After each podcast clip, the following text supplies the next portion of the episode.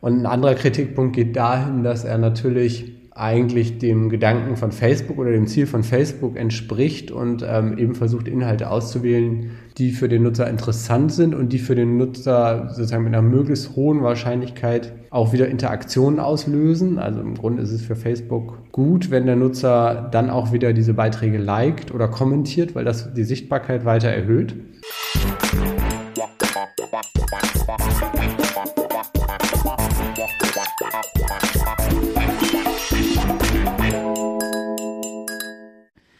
Sie gelten als die am besten gehüteten Geheimnisse der Internetwelt. Die Rede ist von den Algorithmen, die bestimmen, welche Informationen wir in den sozialen Netzwerken angezeigt bekommen und welche nicht. Hallo und herzlich willkommen beim AlgoVas Podcast. Mein Name ist Kai Oliver Kruske. Ich bin Jurist bei der Verbraucherzentrale Hessen in Frankfurt. Datenschutz und Transparenz sind mir als Verbraucherschützer eine Herzensangelegenheit.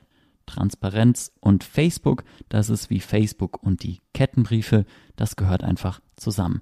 Deswegen sprechen wir heute ein bisschen über die Algorithmen hinter Facebook und hinter anderen sozialen Netzwerken. Da die großen Internetkonzerne nichts oder nur sehr wenig über ihre Algorithmen preisgeben, ist da manchmal etwas Detektivarbeit gefragt. Deswegen haben wir jemanden eingeladen, der viel Erfahrung mit diesen Algorithmen hat. Und zwar Professor Dr. Stieglitz.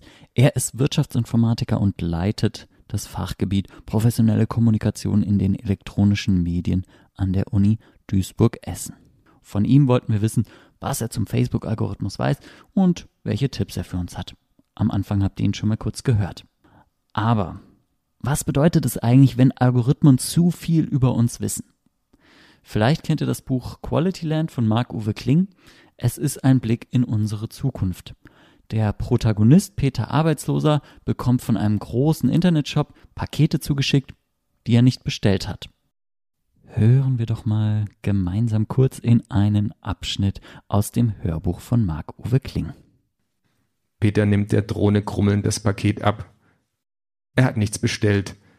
Seit OneKiss ist das nicht mehr nötig. OneKiss ist ein Premium-Service von The Shop und das Lieblingsprojekt des legendären Firmengründers Henrik Ingenieur.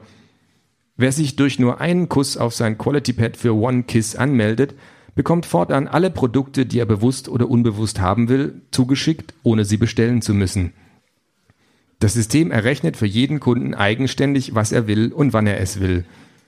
Schon der erste Slogan von The Shop lautete, wir wissen, was du willst. Die Geschichte geht noch weiter. Eines Tages bekommt Peter einen rosafarbenen Delfin-Vibrator zugeschickt. Den will er eigentlich nicht haben. Aber die Antwort des Versandriesen auf seine Beschwerde lautet ungefähr, wir nehmen das nicht zurück, du willst das? Das hat unser Algorithmus so berechnet. Peters Problem mag in der Zukunft liegen, aber schon heute sind wir nicht mehr ganz so weit davon entfernt. Wir leben in einer Filterblase, weil riesige Konzerne sehr viele Informationen über uns haben und auswerten. Sie präsentieren uns Nachrichten oder Werbung, alles, was auf unsere Interessen abgestimmt ist. Dadurch leben wir in einer virtuellen Umgebung, in der wir nur Sachen sehen, die uns interessieren oder auf die wir reagieren. Und mit unserem Klickverhalten verstärken wir das vielleicht noch. Die Algorithmen der Netzwerke sind selbstlernend, durch unsere Klicks konditionieren wir sie. Aha, der Artikel war interessant für dich, sowas ähnliches zeige ich dir gerne nochmal. So kann es aber auf der anderen Seite natürlich auch passieren, dass andere Sachen komplett an uns vorüberziehen, weil wir sie nicht mitbekommen. Den Begriff der Filterbubble hat ein Internetaktivist, Ellie Pariser, in seinem Buch Filterbubble, wie wir im Internet entmündigt werden, 2011-2012 geprägt. Ein Beispiel. Stell dir vor, du hast einen Facebook-Account. Dann bekommst du einen Newsfeed angezeigt, sieht ein bisschen aus wie eine nie endende Website. Und dass man immer weiter scrollen kann, hat natürlich seinen Grund so verbringt man noch mehr Zeit mit Scrollen, ohne je das Gefühl zu haben, alles gesehen zu haben. Die Beiträge im Feed können von deinen Freunden kommen oder von Unternehmen, die du abonniert hast. Nehmen wir mal an, du hast 300 Facebook-Freundinnen, hast alle großen Zeitungen und die Tagesschau abonniert und bist auch noch Mitglied von 20 Facebook-Gruppen weil das alles super viel Information ist, die in deinen Newsfeed auch erstmal reinpassen müsste, sortiert der Algorithmus selbstständig aus. Du bekommst nur die Beiträge von bestimmten Freundinnen angezeigt, von bestimmten Zeitungen und von bestimmten Gruppen. und dazwischen schaltet der Algorithmus Werbung, ganz auf deine persönlichen Bedürfnisse abgestimmt natürlich. Die Frage ist aber, nach welchen Kriterien sucht der Algorithmus sowas aus und welchen Einfluss habe ich auf die Informationen, die mir angezeigt werden? Dafür hören wir am besten mal beim Experten nach. Hallo, Herr Professor Stieglitz, danke, dass Sie sich die Zeit nehmen für dieses Interview. Sie sind Professor für Wirtschaftsinformatik. In Ihrer Forschung haben Sie sich viel mit den sozialen Medien beschäftigt. Was wissen Sie über den Facebook-Algorithmus? Wie arbeitet er? Genau, das ist eine äh, gute Frage. Äh, Facebook benutzt ja einen Algorithmus, um praktisch auszuwählen, was Nutzern angezeigt wird. Also Facebook benutzt natürlich an verschiedenen Stellen äh, verschiedene Algorithmen, zum Beispiel auch was die Auswahl von Werbung angeht. Aber im Wesentlichen, äh, wenn man von dem Facebook-Algorithmus spricht, geht es ja darum, was wird eigentlich dem Nutzer angezeigt, wenn er sich bei Facebook einloggt. Also quasi der Informationsstream, den der Nutzer sieht. Und ähm, dann die Frage, was sind eigentlich Kriterien, nach denen da ausgewählt wird, was man sieht. Und ähm, die Diskussion ist eben geht dahin, dass natürlich Facebook als Unternehmen versucht, diesen, diesen Algorithmus möglichst geschickt zu entwickeln, um den Nutzern auch Inhalte zu zeigen, äh, die für den Nutzer relevant und auch interessant sind. Und deswegen wird auch natürlich viel darüber spekuliert oder diskutiert, ähm, was bezieht dieser Algorithmus eigentlich ein, um diese Entscheidungen zu treffen. Aus Ihrer Antwort könnte ich jetzt schon raushören, es gibt da auf jeden Fall den ein oder anderen blinden Fleck was wissen wir nicht, was wir unbedingt wissen sollten? Die Kritik, die man diesem Algorithmus ja entgegenbringt, ist, dass er quasi, naja, natürlich versucht, den äh, Konsumenten, also der Konsument ist ja quasi der Facebook-Nutzer, den Konsumentenbedürfnissen zu entsprechen, ohne dass er jetzt sozusagen im kleinsten transparent macht, wie diese Entscheidungen getroffen werden. Also im Grunde genommen kann man sich das so vorstellen, dass eine Vielzahl von äh, Nutzerinteraktionen genutzt werden. Also es wird quasi analysiert, welche Beiträge der Nutzer zum Beispiel in der Vergangenheit gemocht hat, auf welche Beiträge er reagiert hat, wie lange er sich bestimmte Beiträge angeguckt hat. Und solche Informationen gehen dann praktisch auch ein in die Bewertung, wie wahrscheinlich ist es, dass der Nutzer einen bestimmten weiteren Beitrag ähm, auch mögen wird. Aber es ist nicht nur quasi die individuelle Nutzerinteraktion oder Nutzeraktionen, die da einfließen, sondern eben auch zum Beispiel wie Freunde des Nutzers, ähm, welches Nutzerverhalten die an den Tag legen, sodass quasi auch dieses Umfeld im Grunde mit analysiert wird. Ja, die Kritik, die man dem entgegenbringt, ist eigentlich, dass es nicht völlig transparent ist, wie dieser Algorithmus die Entscheidungen trifft. Und ein anderer Kritikpunkt geht dahin, dass er natürlich eigentlich dem Gedanken von Facebook oder dem Ziel von Facebook entspricht und ähm, eben versucht, Inhalte auszuwählen, die für den Nutzer interessant sind und die für den Nutzer sozusagen mit einer möglichst hohen Wahrscheinlichkeit auch wieder Interaktionen auslösen. Also im Grunde ist es für Facebook gut, wenn der Nutzer dann auch wieder diese Beiträge liked oder kommentiert, weil das die Sichtbarkeit weiter erhöht. Das wirft gleichzeitig auch Probleme auf. Das ist ja dieses typische Beispiel von jemand, der sich immer Katzenvideos anguckt, der kriegt dann quasi auch immer mehr Katzenvideos gezeigt, weil der Algorithmus quasi versucht, diese, diese Bedürfnisse zu erfüllen und dadurch aber auch was die Vielfalt an Inhalten, Inhalten angeht, ähm, sozusagen eingeschränkt werden kann. Also quasi den Nutzer immer wieder mit bestimmten, bestimmte Inhalte vorstellt, die immer wieder aus dem gleichen Kontext kommen, in der Erwartung, dass der Nutzer diese dann auch immer wieder gut finden wird. Und, und das kann man natürlich auch kritisieren, weil das natürlich dem Gedanken, dass man mit vielfältigen Inhalten auch in Kontakt kommen sollte, so ein bisschen widerspricht. Das klingt für mich jetzt sehr so nach der Definition der Filterblase, dass die Menschen dann da quasi in den bestimmten Inhalten gefangen sind, so ein bisschen, auf die sie halt immer reagieren, damit Facebook davon profitiert. Ist den Menschen denn bewusst, dass sie sich in so einer Filterblase befinden, wenn sie sich auf Facebook befinden? Wissen Sie da was drüber von der Forschungsseite her? Das ist schwer zu sagen. Es ist aber so, dass Menschen, also das sind ja auch ähm, sozusagen psychologische Theorien, ähm, das nennt sich in der Psychologie Confirmation Bias. Also Menschen neigen dazu, dass sie lieber Inhalte konsumieren, tendenziell, die quasi auch dementsprechend, was ihrem eigenen Weltbild entspricht oder ihren eigenen Interessen entspricht. Das ist natürlich was, was wahrscheinlich manchen Nutzern dann eben auffällt, aber vielen Nutzern vielleicht auch gar nicht so bewusst ist, dass sie eigentlich dann ja durch solche Algorithmen äh, im Prinzip in der, in der Vielfalt von Informationsangeboten sozusagen eingeschränkt werden. Man muss schon auch sagen, das haben die Plattformbetreiber zum Teil eben auch erkannt und das gibt ja viele Forschung im Bereich zu künstlicher Intelligenz und zur Frage, wie kann ich jetzt solche Informationsangebote für Nutzer auswählen.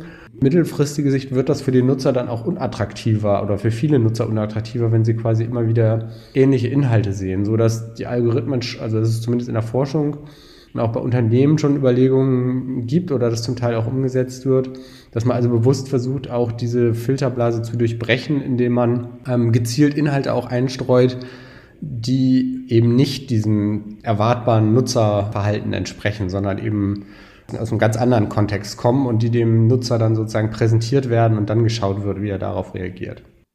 Okay, das klingt halt so, dass äh, man da möglicherweise auf die Unternehmen noch ein bisschen warten müsste. Hat man vielleicht an der einen oder anderen Stelle noch eine Stellschraube in der Hand, die Filterblase selbst platzen zu lassen? Man kann natürlich gezielt nach Inhalten suchen, die, ähm, nach denen man sonst nicht sucht. Aber das ist natürlich so ein bisschen konstruiert. Der ganze Filterblaseneffekt wird ein bisschen ähm, auch dadurch abgemindert, dass man ja in der Regel eine Reihe von Kontakten hat auf verschiedenen Plattformen. Das kann jetzt Facebook sein, das könnten aber auch andere Plattformen sein. Da wird eben auch unterschieden. In, in der Theorie heißt das äh, Strong Ties und Weak Ties. Also ich habe sozusagen Freunde und Bekannte, mit denen bin ich sehr eng verbunden. Die teilen aber auch oft ähnliche Ansichten und sind sozusagen an ähnlichen Inhalten interessiert. Also zum Beispiel, was jetzt Hobbys angeht oder politische Einstellungen oder ähnliches. Aber ich habe eben auch auf diesen Plattformen viele Kontakte, die sind weiter weg. Das sind vielleicht Leute, mit denen war ich mal im Kindergarten zusammen, aber habe eigentlich sonst nicht mehr viel mit denen zu tun seit Jahren. Mhm. Aus diesen Kontakten kann sich im Prinzip auch sozusagen dieser Filterblaseneffekt so ein bisschen durchbrechen, weil da eben dann auch Informationen und Inhalte in, in meine Welt reinkommen, die nicht unbedingt immer meinem eigenen, meiner eigenen Gedankenwelt entsprechen. Also das hat wahrscheinlich auch schon immer jeder die Erfahrung gemacht, dass man dann plötzlich irgendwelche Inhalte sieht, die irgendjemand postet, wo man selbst vielleicht schockiert oder überrascht ist. Und das ist meistens dann eher von Personen der Fall, mit denen man nicht so eine enge Beziehung hat. Diese Phänomene wird eigentlich diese, diese theoretisch existierende Filterblase auch gleichzeitig wieder aufgehoben oder abgemildert. Und da ist die Forschung auch hier nicht ganz eindeutig, wie stark der Filterblaseneffekt dann unterm Strich tatsächlich ist, weil es eben auch gleichzeitig immer Effekte gibt, die das wieder so ein bisschen äh, auflösen. Aber also zumindest würde es helfen, wenn man sozusagen wenigstens auf mehreren Netzwerken parallel auch unterwegs ist, sodass man da auch ein bisschen unterschiedliche Mechanismen auch hat, mit denen man interagiert und äh, mit denen man konfrontiert wird.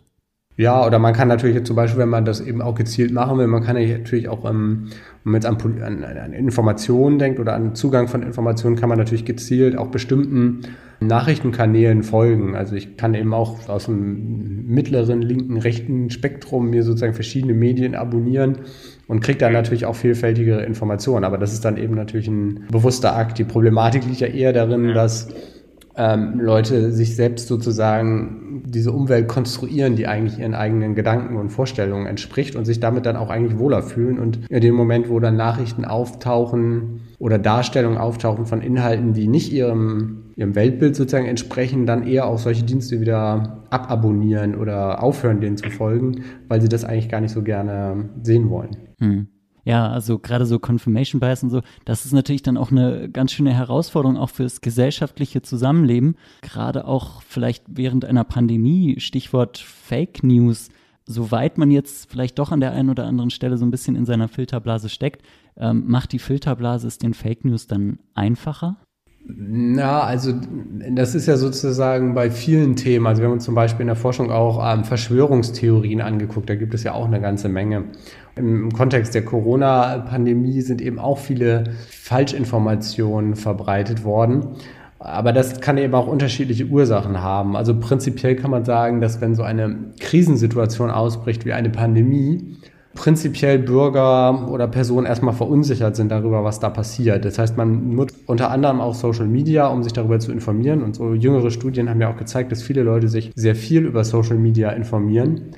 Und in dieser Phase, wo ähm, der Sachverhalt eigentlich noch nicht so ganz richtig klar ist, und das ist während einer Krise eigentlich immer der Fall, und der Sachverhalt ändert sich auch laufend. Wir sehen das ja in der Corona-Pandemie, was zum Beispiel die Bewertung von Maßnahmen und ähnliches angeht dass äh, die, die Nutzer oder die Anwender in sozialen Medien auch während so einer Krisensituation empfänglicher sind, ähm, sozusagen Gerüchten zu vertrauen oder Gerüchte mhm. weiterzuleiten und, und ähnliche Aktionen. Das mu muss in vielen Fällen gar nicht immer ganz böswillig sein, sondern das ist eben auch einfach ein natürlicher Prozess, der sozusagen in Zeiten von Unsicherheit stattfindet. Das andere sind dann eben gezielt gestreute Falschinformationen, die vielleicht auch strategisch sozusagen in Netzwerken verbreitet werden und die kursieren natürlich eben auch stark in solchen Filterblasen, in dem also Nutzer sehr intensiv quasi mit diesen immer wieder gleichen, möglicherweise falschen Informationen versorgt werden. Und das ist natürlich schon problematisch, weil die Nutzer für sich selbst sozusagen zu dem Schluss kommen könnten, dass sie eigentlich ähm, eine Mehrheit in der Bevölkerung sind, was diese Meinung angeht, weil sie ja nur von Leuten umgeben sind, die die gleichen Meinungen teilen und dann eben auch eine falsche Schlussfolgerung machen darüber, was sozusagen insgesamt in der Gesellschaft vielleicht das Meinungsbild angeht. Das ist schon problematisch. Solche Effekte sieht man natürlich auf Facebook oder auch auf Twitter, aber insbesondere auch in Instant Messengern wie WhatsApp oder Telegram in denen ja noch abgeschotteter quasi in geschlossenen Gruppen solche Informationen geteilt werden können. Das, das ist in der Tat schon problematisch, weil es auch schwierig ist, darüber Informationen zu gewinnen, was da eigentlich ausgetauscht wird. Mhm. Das heißt also auch auf äh, wissenschaftlicher Seite gar nicht so leicht, da irgendwie an Informationen ranzukommen. Genau, also für die Forschung ist es schwierig, das nachzuvollziehen, ähm, was da passiert. Und das hat aber auch ganz konkrete praktische Probleme für, sage ich mal, Regierungseinrichtungen, Gesundheitsämter oder äh, Weltgesundheitsorganisationen oder so, weil man da natürlich dann auch viel schwerer gegen angehen kann, gegen die Verbreitung dieser Falschinformationen, wenn die in solchen geschlossenen Bereichen stattfinden. Ähm, man, man, hat ja erstmal gar oder schwierig äh, überhaupt Kenntnis darüber, was da ausgetauscht wird und man kann dann auch die Person schwieriger erreichen, als das jetzt zum Beispiel bei Twitter der Fall ist, wo ja die gesamte Kommunikation öffentlich ist und ich dann im Endeffekt auch noch nachvollziehen könnte, welche Art von Falschinformation kursiert hier eigentlich und ich könnte auch Maßnahmen ergreifen, vielleicht um das richtig zu stellen. Mhm. Ja, vielleicht noch einen anderen Aspekt. Also neben Nachrichten ist ja auch ein weiteres wichtiges Standbein von Facebook die kommerzielle Kommunikation beziehungsweise die Werbung. Wie nutzen denn Unternehmen Facebook, Instagram und Co? Für Unternehmen, die Werbung platzieren wollen, ist es natürlich attraktiv, weil ähm, auf diesen Plattformen eine Menge Nutzerinformationen gesammelt werden und man dementsprechend äh, ziemlich genau hinterlegen kann, welche Nutzergruppe ist sozusagen interessant, also welche Nutzergruppe will ich adressieren. Das nennt man eben äh, Kundensegmentierung. Also ich kann mir genau überlegen, welches Kundensegment äh, will ich denn ansprechen. Und ich kann das auch ziemlich genau definieren, wenn ich die äh, Werbung platziere. Und dadurch, dass ähm, Facebook oder Instagram oder auch andere Plattformen dann eben diese Nutzerinformationen haben, kann die Werbung dann eben auch relativ zielgenau platziert werden. Das, das kann dann bis zum Microtargeting gehen wo man also sozusagen für Nutzer individuell ähm, Werbung einblendet, von dem Facebook eben glaubt, dass es den Interessen des Nutzers entspricht, aber gleichzeitig auch dem Kundensegment, das für das Unternehmen interessant ist. Und das kann eben so weit gehen, dass es nicht nur quasi die Frage ist, welcher Nutzer äh, sieht Inhalte eingeblendet, sondern auch bis zu situativen Faktoren, also zu welcher Tageszeit macht welche Werbung für welchen Nutzer am meisten Sinn. Das ist also für Unternehmen sehr attraktiv, weil eben wenig Streuverluste sind, was Werbung angeht. Mhm. Also sehr kleinteilig dann, in der Hoffnung, dass ich dadurch dann besonders passende Werbung bekomme und dadurch vielleicht auch mehr konsumiere, ne? Genau, das ist natürlich die Idee, dass das dann zu, zum Konsum von Produkten führt. Ich meine, aus Nutzersicht haben wir wahrscheinlich alle die Erfahrung gemacht, dass diese Algorithmen nicht perfekt funktionieren und wir oft auch Werbung eingeblendet äh, kriegen, die nicht unseren Bedürfnissen entspricht oder oft auch Werbung eingeblendet kriegen für ein Produkt, was wir auch gerade gekauft haben, also dann auch gerade gar kein Kaufinteresse mehr haben. Aber solche Algorithmen werden im Prinzip auch immer weiter optimiert, so dass aus Sicht der Unternehmen man versucht, da eigentlich den Interessen des Kunden möglichst nahe zu kommen und möglichst den richtigen Moment abzupassen, um eine Kaufentscheidung dann eben auch auszulösen. Gibt es denn aus Ihrer Sicht äh, Aspekte, wie man sich da möglichst gegen besonders verlockende Werbung oder, oder äh, besonders intensives Microtargeting schützen kann? Ja, also im Prinzip ist das ja sozusagen so ein zweischneidiges Schwert. Auf der einen Seite kann man ja sagen, ist das für den Nutzer ja im Grunde auch nicht nur nachteilhaft, wenn er quasi Werbung eingeblendet kriegt für Produkte, die ihn potenziell auch interessieren, wirklich zu vermeiden, ist es schwierig, weil das natürlich das Geschäftsmodell von Facebook ist. Also mal sozusagen als Preis für die Facebook-Nutzung zahlt man ja im Grunde, äh, indem man dann auch sich da die Werbung anschaut. Man kann natürlich Falschinformationen auf Facebook angeben, was jetzt zum Beispiel Alter oder Wohnort angeht oder Geschlecht oder Beziehungsstatus Und das würde wahrscheinlich dazu führen, dass dann auch das Einfluss darauf hat, welche Werbung man zu sehen bekommt. Dadurch könnte man jetzt quasi das austricksen, aber auf der anderen Seite würde man trotzdem Werbung eingeblendet kriegen und wahrscheinlich dann eben unpassendere. Also das, das ist schwer, weil das natürlich das Kernziel der Unternehmen ist, einen mit Werbung sozusagen zu versorgen. Noch ein kleiner Blick über den Tellerrand von Facebook hinaus. Wie ist es so mit den Algorithmen der anderen größeren Netzwerke, Instagram, Twitter, TikTok? Sind die alle ungefähr ähnlich oder gibt es da ähm, vielleicht auch wesentliche Unterschiede? Ja, das ist schwer zu sagen, weil ja die genaue Funktionsweisen nicht, nicht bekannt sind. Also grundsätzlich kann man sagen, dass es wahrscheinlich ähnliche Ansätze gibt, dass eben Nutzerinteraktion, die Art der sozialen Kontakte und so weiter da einbezogen wird. Mein TikTok stand ja in der Kritik, dass da eben auch andere Faktoren einbezogen wurden, die sozusagen politische Komponenten hatten oder eben auch bewusst Inhalte ausgeblendet wurden. Das hat ja sozusagen so ein bisschen so einen Aufschrei gegeben, woraufhin TikTok dann dazu Stellung genommen hat und gesagt hat, dass sie, dass sie zwar auch zugeben, dass sie solche Art von Filter vorgenommen haben. Also ich glaube, das war zum Beispiel, dass Behinderte sozusagen nicht gezeigt wurden oder Homosexuelle und ähnliches, dass das also automatisch ausgeblendet wurde. Dass das aber jetzt nicht mehr der Fall sei. Aber das ist eben auch ein Beispiel dafür, dass es eigentlich für den Nutzer nicht wirklich nachvollziehbar ist, wie diese, wie diese Auswahl funktioniert und was man auch vor allem alles aus welchen Gründen nicht zu sehen bekommt, ähm, was vielleicht aber andere Nutzer gepostet haben. Also dann auch wieder der Punkt, dass die Unternehmen einfach immer schnell Geschäftsgeheimnis rufen, wenn es um ihre Algorithmen geht. Wie beurteilen Sie das? Bräuchte es da mehr Transparenz, vielleicht auch äh, von staatlicher Seite verordnet? Persönlich bin ich schon der Ansicht, dass man jetzt sagen kann, soziale Medien äh, haben einfach eine gesellschaftliche Bedeutung erlangt, die in so viele Bereiche der, der Einwohner eines Landes sozusagen reingeht, dass da einfach ein gewisses Maß an Transparenz äh, sozusagen irgendwie zwingend geboten ist. Auch allein schon das sozusagen aus, aus Sicht der Regierung, dass die eben auch wissen können, äh, aus welchen Gründen passieren da eigentlich was für Dinge. Oder jetzt an Corona sieht man es vielleicht auch, dass es einfach in bestimmten Kontexten ja auch um Leben und Tod gehen kann oder so, ähm, was dort passiert auf diesen Plattformen. Und dass man da wahrscheinlich schon mit bestimmten Transparenzregularien ähm, dann arbeiten muss, weil natürlich ansonsten die Unternehmen das gerne äh, für sich behalten. Das betrifft ja jetzt nicht nur sozusagen die Algorithmen im Sinne von, welche Informationen zeige ich, sondern auch prinzipiell, welche Daten da überhaupt äh, gesammelt werden und da vorliegen. Ne? Da ist die EU ja eigentlich, wenn man das so sieht, äh, weltweit schon, schon führend, indem sie da relativ weitreichende ähm, ja, Gesetze erlassen hat. Mm. Ja, das waren doch viele interessante Aspekte. Möglicherweise muss man da dann doch noch an der einen oder anderen Stelle für mehr Transparenz sorgen. Professor Stieglitz war das. Vielen Dank für das Gespräch. Ja, vielen Dank, hat mich gefreut.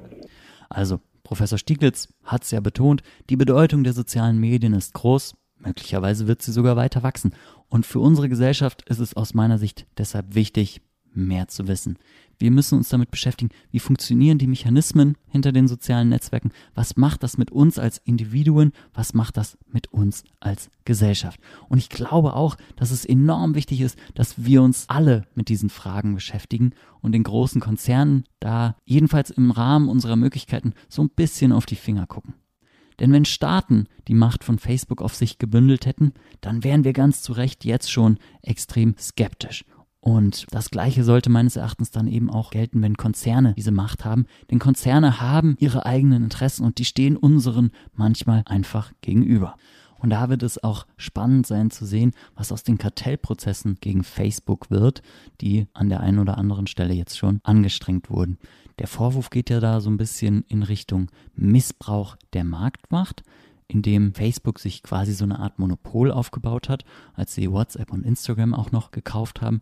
Dem Konzern kann man sich ja quasi kaum noch entziehen. Und die Argumentation in diesen Prozessen ist dann, der Nachteil für die Verbraucherinnen besteht darin, dass der Wettbewerb geschädigt wurde und wir vielleicht auch an der einen oder anderen Stelle Privatsphäre-Einstellungen aufgedrückt bekommen haben, die wir in einem freieren Markt nicht hätten akzeptieren müssen. Mal sehen, was daraus wird. Ich bin sehr gespannt. Prognose derzeit absolut schwierig. Aber ich als Verbraucherschützer werde das Thema auf jeden Fall weiter beobachten. Und ich hoffe, ich konnte euch auch ein bisschen dafür begeistern, warum es wichtig ist, sich mit diesen Algorithmen zu beschäftigen. Denn es wird Druck von euch, von der Zivilgesellschaft brauchen, um unsere Daten künftig besser schützen zu können und den Konzernen klarere Grenzen zu setzen, was erlaubt ist und was nicht. Und damit bleibt mir eigentlich nur noch euch für euer Interesse an dem Algo Was Podcast zu danken. Schön, dass ihr dabei wart. Vielleicht bis zum nächsten Mal. Mein Name ist Kai. Danke fürs Zuhören.